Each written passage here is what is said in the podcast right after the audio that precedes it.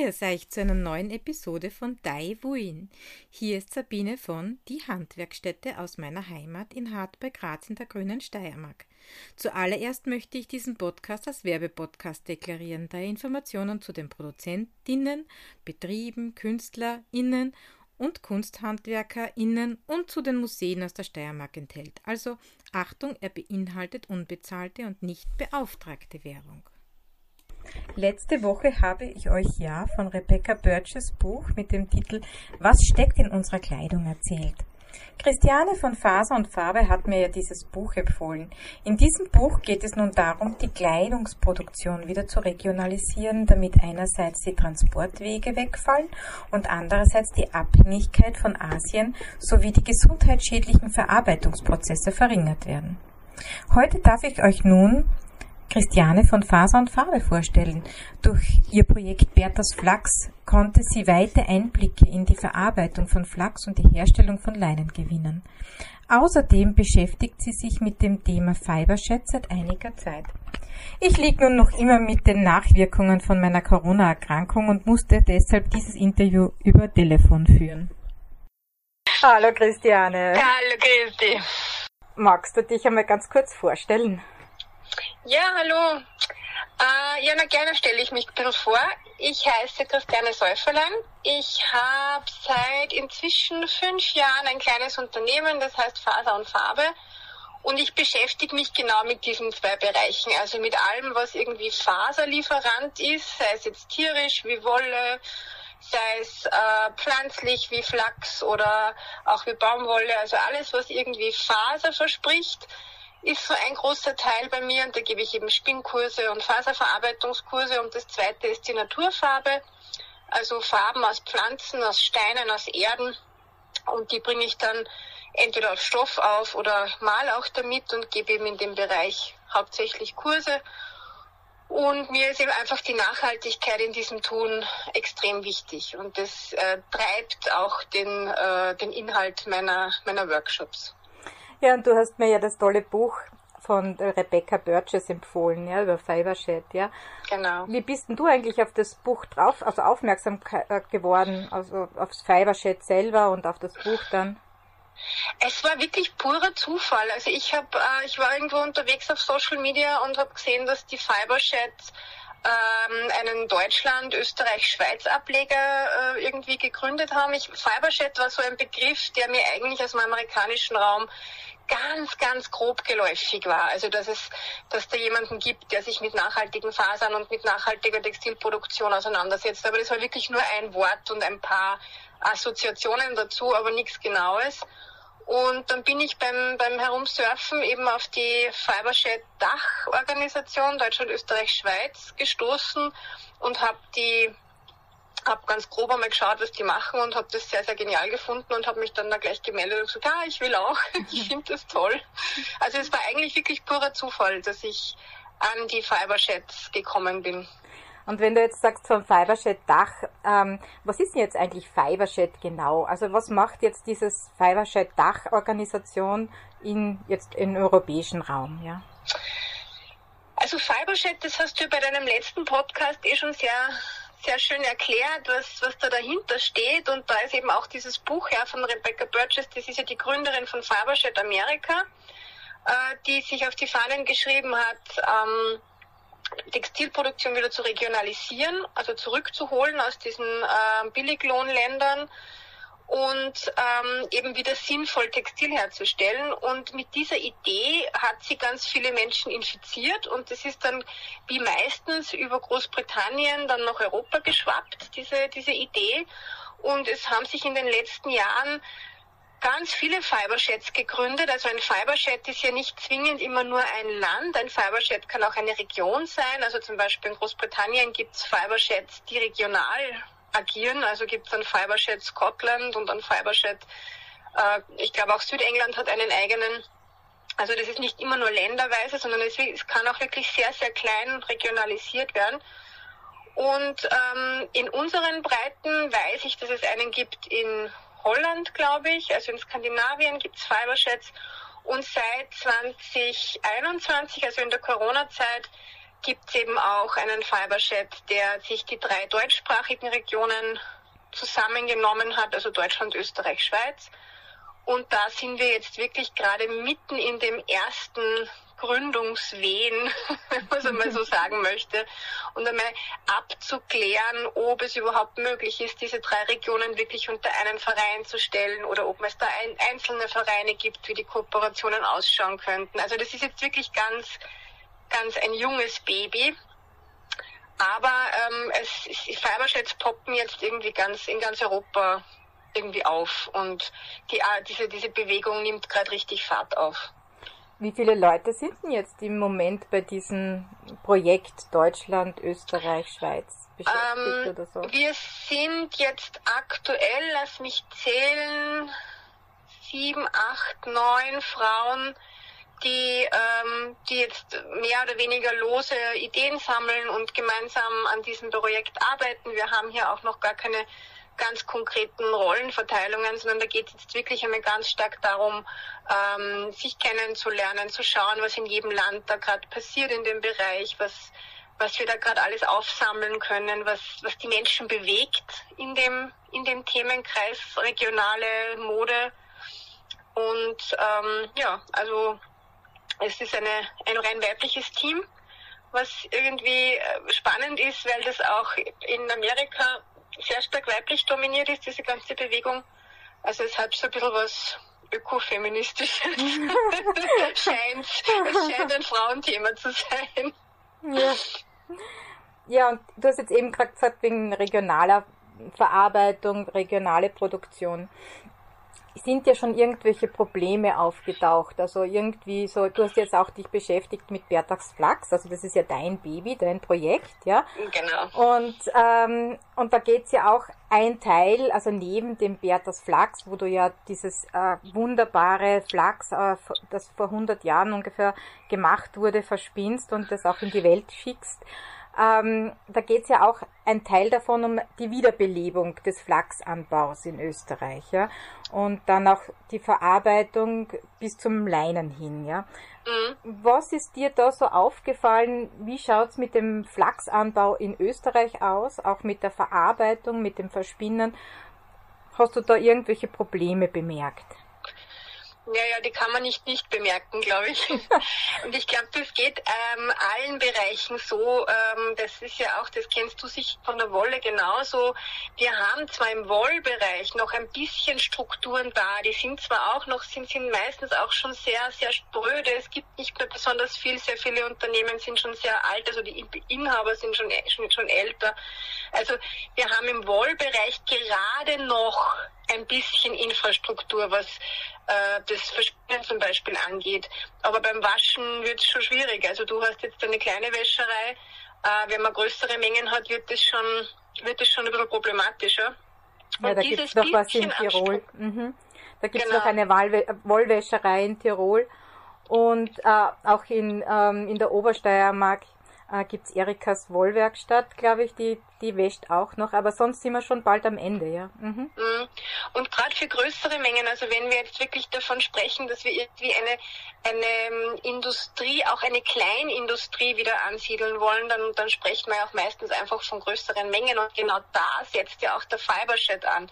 Der Fibershed ist ja ein eine Organisation, die sich natürlich auch stark mit Menschen beschäftigt, die das alles händisch machen, aber auch als zweite Schiene schauen möchten, dass wir Produktion wieder zurückholen. Also Produktion in einem, in einem Bereich, wo ich sage, nicht riesig, aber doch so, dass man Kollektionen machen kann, dass man Menschen auch mit Textilien versorgen könnte, regional.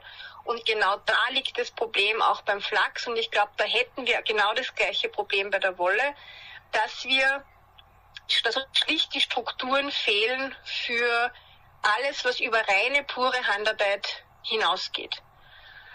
Ja. Ähm, wir haben beim Flachs dezidiert im Moment gar nichts in, in Österreich oder in Deutschland, was wir in irgendeiner Form nutzen könnten als Spinnerei oder als äh, wo Flachs auch vorbereitet wird, das heißt gebrochen wird oder äh, geröstet wird. Also da gibt's gar nichts. Es gibt auch keinen nennenswerten Faserflachsanbau mehr, weder in Deutschland noch in Österreich.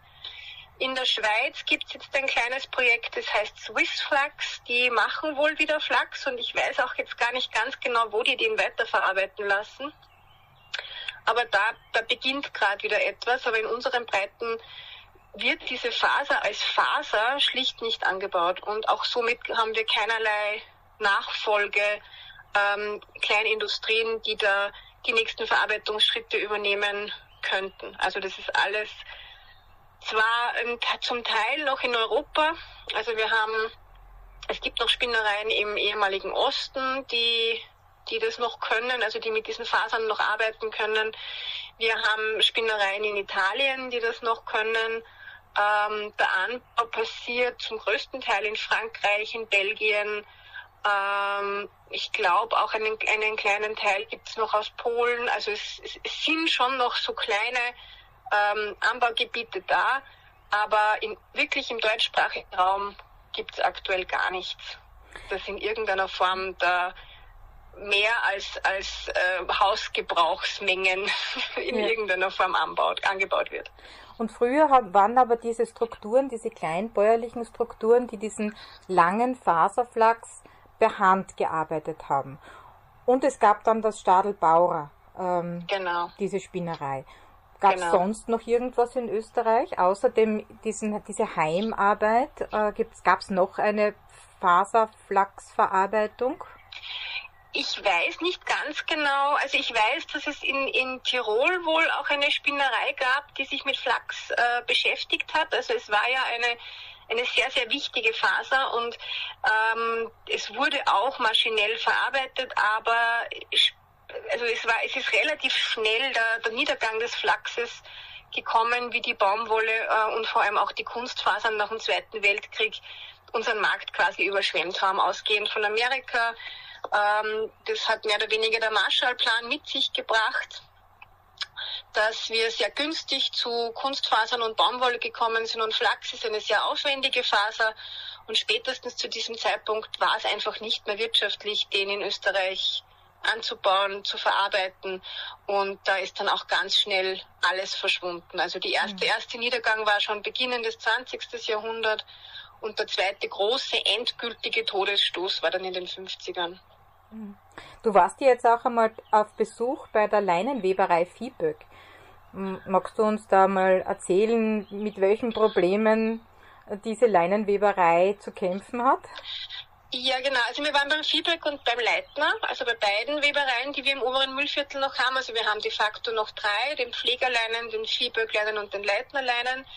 Äh, gesprochen habe ich konkret mit Jakob Leitner, äh, und ich gehe aber davon aus, dass was, was Jakob Leitner sagt, für alle diese drei Webereien eigentlich gleich gilt, weil ich weiß, dass die bei denselben Betrieben auch zukaufen. Und das Besondere an diesen drei Webereien ist, dass die alle drei nur mit europäisch hergestellten Leinen arbeiten und arbeiten wollen. Also das, das ist einfach eine Frage der, der Qualität auf der einen Seite und eine Frage der Haltung, weil man will einfach äh, mit sehr gut produzierten, auch ähm, menschenrechtlich und arbeitsrechtlich gut produzierten Material arbeiten. Und die stehen vor einem riesigen Beschaffungsproblem, weil seit Jahren ähm, China über zum Teil direkt und zum Teil über Mittelsmänner diese Flachsproduktion in Europa aufkauft. Also wir haben äh, Europa produziert sehr hochwertigen Flachs, sehr feinen Flachs, die Spinnereien in Italien können das zu wirklich wunderbarem Garn verarbeiten. Und ähm, die, diese Spinnereien, von denen auch unsere Webereien zukaufen, die äh, sind zunehmend ausverkauft, weil es keine Ernten mehr gibt, weil diese Ernten im Bausch und Bogen nach China wandern. Dort ist kein besonders reichhaltiges Anbaugebiet für Flachs, das ist das, das Klima nicht optimal. Aber China hat in den 90ern und 2000ern ähm, von Europa eigentlich die gesamte Spinnerei, Maschinenproduktion abgekauft, mhm. mitgenommen und dann nachgebaut und äh, auch verbessert. Also es ist nicht so, dass alles, was aus China kommt, per se schlecht ist. Aber es wird so trotzdem sehr häufig eher mindere Qualität produziert, die dann wieder als Garn zu uns zurückkommt und diese ganzen sehr günstigen Leinenstoffe wie ja, Leinenkleidung um 20 Euro ähm, die kann halt nicht in Europa produziert worden sein. Das geht sich einfach finanziell nicht aus.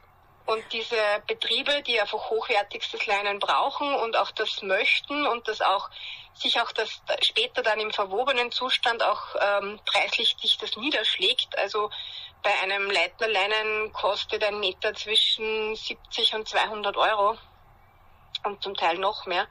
Und das ist auch völlig klar bei der Art der Qualität, die da an den Tag gelegt wird. Aber die stehen wirklich vor dem Problem, dass sie nicht wissen, ob sie in zwei Jahren noch produzieren können, weil sie nicht wissen, ob sich das Material noch beschaffen lässt in Europa. Und siehst du da irgendeinen Lösungsansatz für dieses Problem? Sind wir überhaupt in der Lage, so viel Flachs anzubauen und das auch zu verspinnen zu lassen, dass wir in Österreich uns selbst versorgen können? Oder ist das, wird das immer äh, eine Schwierigkeit sein?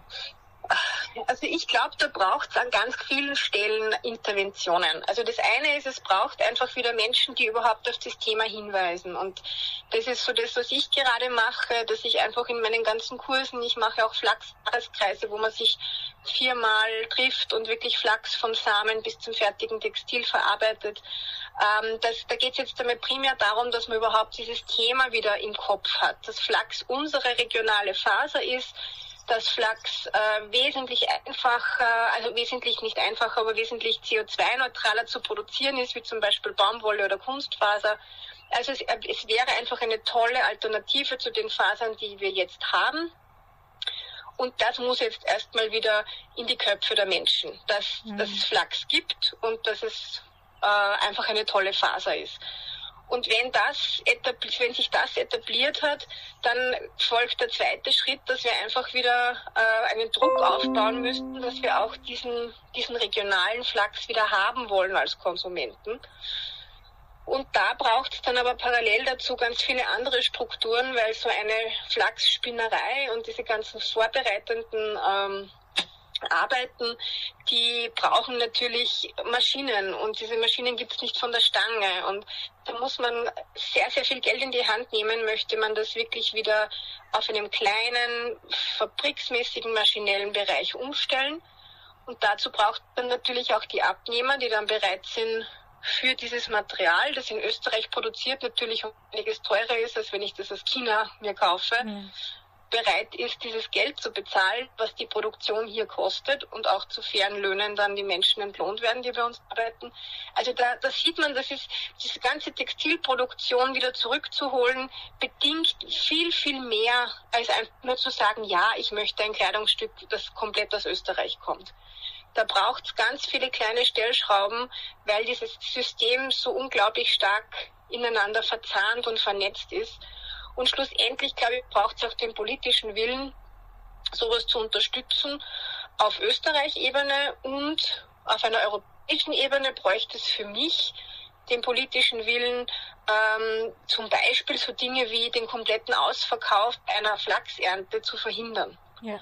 Also dass, wir, dass wir äh, in Europa angebaute Fasern gar nicht zu riesen, in riesengroßen Mengen nach China abverkaufen dürfen. Also das ist auch so eine eine, ähm, eine Stellschraube, die natürlich sehr ähm, sehr brisant ist, weil immer dann, wenn ich in den freien Markt eingreife in irgendeiner Form, ähm, hört man ja schon die Stimmen, die da schreien mit, das ist Kommunismus und das ja. gar nicht. Und, hm. Also ich glaube, da braucht es viele gesellschaftliche und politische Grundsatzentscheidungen und neue Gedanken und viele Ideen, um, um das wirklich im Großen wieder zu entflechten.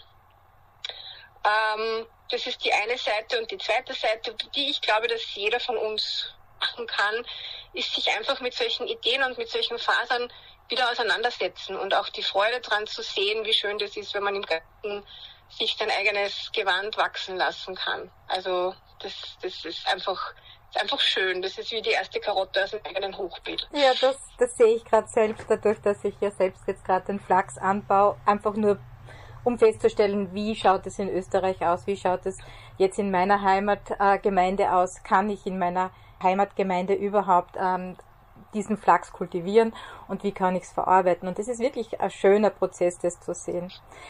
Was ich jetzt auch bemerkt habe, natürlich ist jetzt auch äh, der Konsument gefragt. Gell? Und da ist natürlich das Fibershed als niedrigschwelliger Zugangsmöglichkeit für den Konsumenten natürlich sehr wichtig. Weil was hilft's mir, wenn ich sage, ja, ich würde das Geld ja gern ausgeben, aber ich weiß ja nicht, wo ich was bekomme. Ja? Mhm. Und da glaube genau. ich einfach, äh, dass das Fiberchat wirklich auch ein, ein, ein toller Zugangs, eine tolle Zugangsmöglichkeit sein kann. Ähm, jetzt wollte ich die fragen, wenn jetzt jemand das zuhört und sich sagt, ja, ich bin da wirklich interessiert dran, ich möchte da mitmachen, ich möchte äh, eventuell meine eigenen Waren ähm, anbieten über Fiberchat, wenn es dann einmal soweit wird. Mhm. Ähm, ähm, mit wem kann ich Kontakt aufnehmen? Ähm, wie, welche Voraussetzungen habe ich? Also welche auch Produktionsvoraussetzungen habe ich, ähm, damit ich dort gelistet werde, zum Beispiel? Ähm, also es ist jetzt grundsätzlich so, dass Fiberchat äh, ist etwas sehr, äh, du hast völlig recht, es ist sehr niederschwellig. Es ist jeder Fiberchat, also ob wenn das jetzt zum Beispiel Fiberchat äh, Südengland ist, wird völlig anders ausschauen vom Aufbau her, von der Struktur her, wie vielleicht Fiberchat in Oregon, Amerika. Also diese Fiberchat äh, Vereine ähm, leben sehr stark von den Menschen, die einfach da mitmachen. Und es wird Fiberchats geben, die konzentrieren sich sehr stark auf Produzentinnen und Produzenten.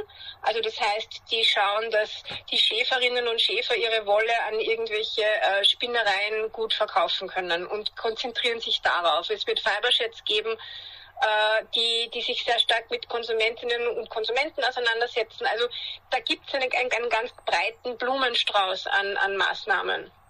Äh, das, das Fiberchat-Dach, so wie es im Moment sich darstellt, würden wir uns schon wünschen, dass wir eben beides bedienen können, also sowohl die Vernetzung zwischen Landwirtschaft und äh, quasi Kleinstindustrie und dann natürlich auch diese Kleinstindustrie und die Produzentinnen mit den Konsumentinnen und Konsumenten. Ähm, Soweit sind wir noch nicht. Aktuell äh, ist jetzt gerade auf Dachebene die Produzentinnenlandkarte online gegangen. Also wir haben eine Landkarte, wo man nachschauen kann, welcher Bauer ähm, bietet Fließ an, wo kann ich noch was verspinnen lassen, wo kann ich noch was verweben lassen. Also das ist jetzt so gerade der, der erste Schritt, den wir gegangen sind.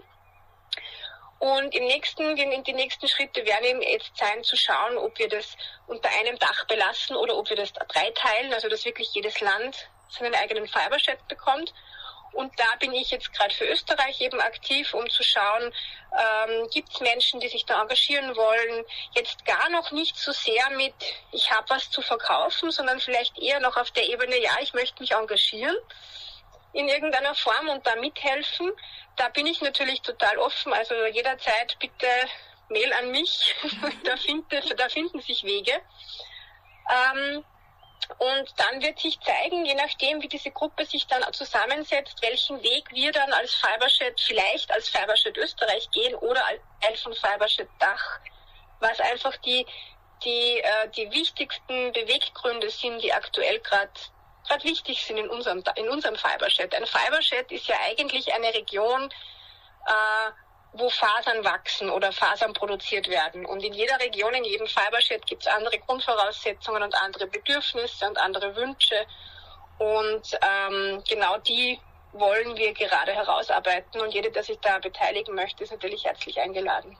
Und dann sollen sie sich dann einfach an dich wenden. Also ich genau. das ich werde deine, deine äh, Seite wieder unten in den Show Notes verlinken. Genau. Und dann herzlichen Dank für das liebe Interview. Sehr, sehr gerne. Informationen zum Thema Fiverchat findet ihr wieder in den Show Notes. Wenn ihr nun mit Christiane in Kontakt treten möchtet, ihr findet ihre Webseite faserundfarbe.at auch in den Show Notes. Auf dieser Seite findet ihr natürlich auch alle ihre Kurse. Außerdem habe ich euch alle erwähnten Woll- und Leinen verarbeitenden Betriebe verlinkt. Solltet ihr mit mir in Kontakt treten wollen, so findet ihr mich auf Instagram unter die Handwerkstätte, in Facebook unter Daiwuin und unter der Webseite diehandwerkstätte.at. Wer sich nun mit unserer Geschichte der Kleidung beschäftigen möchte, am kommenden Sonntag, dem 29. Mai, findet die Eröffnung der Ausstellung Squant im Freilichtmuseum Stübing statt. An diesem Tag werden Lehramtsstudierende durch die Ausstellung führen. Der Link ist wieder in den Show Notes. Wer nun Lust aufs Nähen bekommen hat, der findet den dazu passenden Stoff auf die Stoff vom 10. bis zum 12. Juni in der Arena Nova Wiener Neustadt. Den Ticketvorverkauf findet ihr auf der Webseite.